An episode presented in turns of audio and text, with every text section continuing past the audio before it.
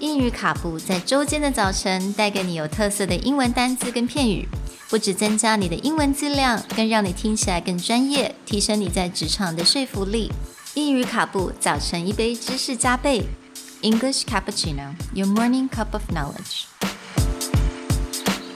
Good morning, everyone, Good morning. and welcome back to English Cappuccino's week on difficult words to pronounce. Today's word is rural, an adjective describing a characteristic of the countryside rather than a town. Rural is spelled R U R A L.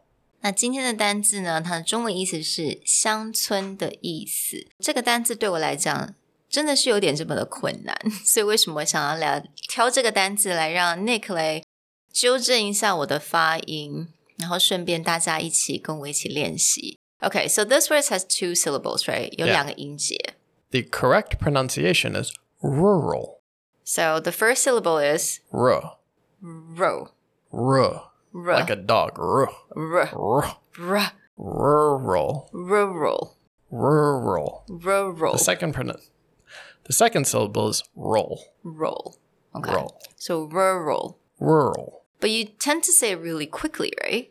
So the second R, the R U R, is not a hard R. So the first R you hear R, but rural, you only very lightly have that R, and it's that L, the U L sound that is more pronounced. So rural.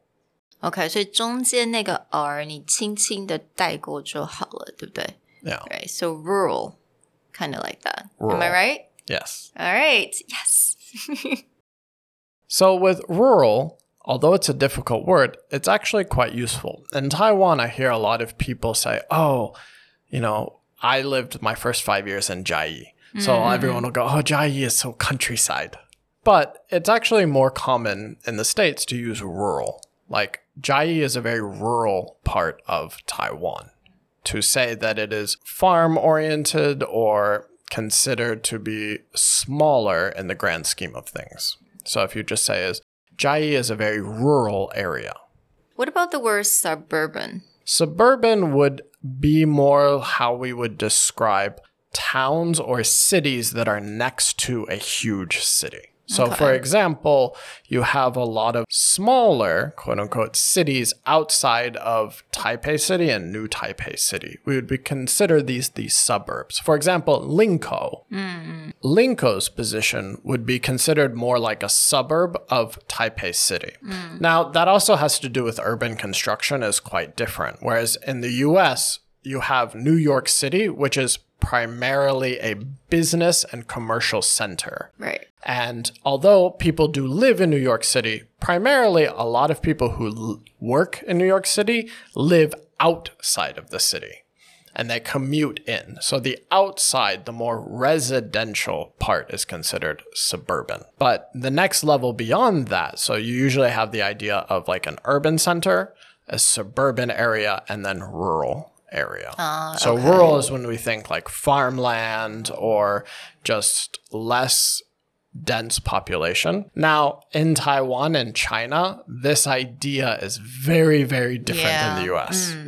For example, people like to say Jiayi is rural part of Taiwan. Jiayi has 300,000 people. For the US, that's a medium-sized city. True. 对啊，因为台湾的人口密度其实跟美国是不太一样，所以当我们要在区分这种 urban、suburban 跟 rural 这个这三种地区，我觉得在台湾有点不太一样，right? It's really hard to define that here in Taiwan. Yeah, or I was listening to a podcast where they're talking about China and they kept on saying, "Oh, that's like considered the countryside, that's a tier 5 city." Yeah, yeah, yeah. And they're like, "Tier 5 city, 5 million people." Like that's a very drastically different scale. So when they're like, "Oh, you know, community group buying is being huge and you know, the countryside Tier countryside." three to tier five. Yeah. yeah, they're the countryside of China, which is like 5 million people. That's a huge city in the US. We would never describe that as rural. That so. would be a urban city. Okay.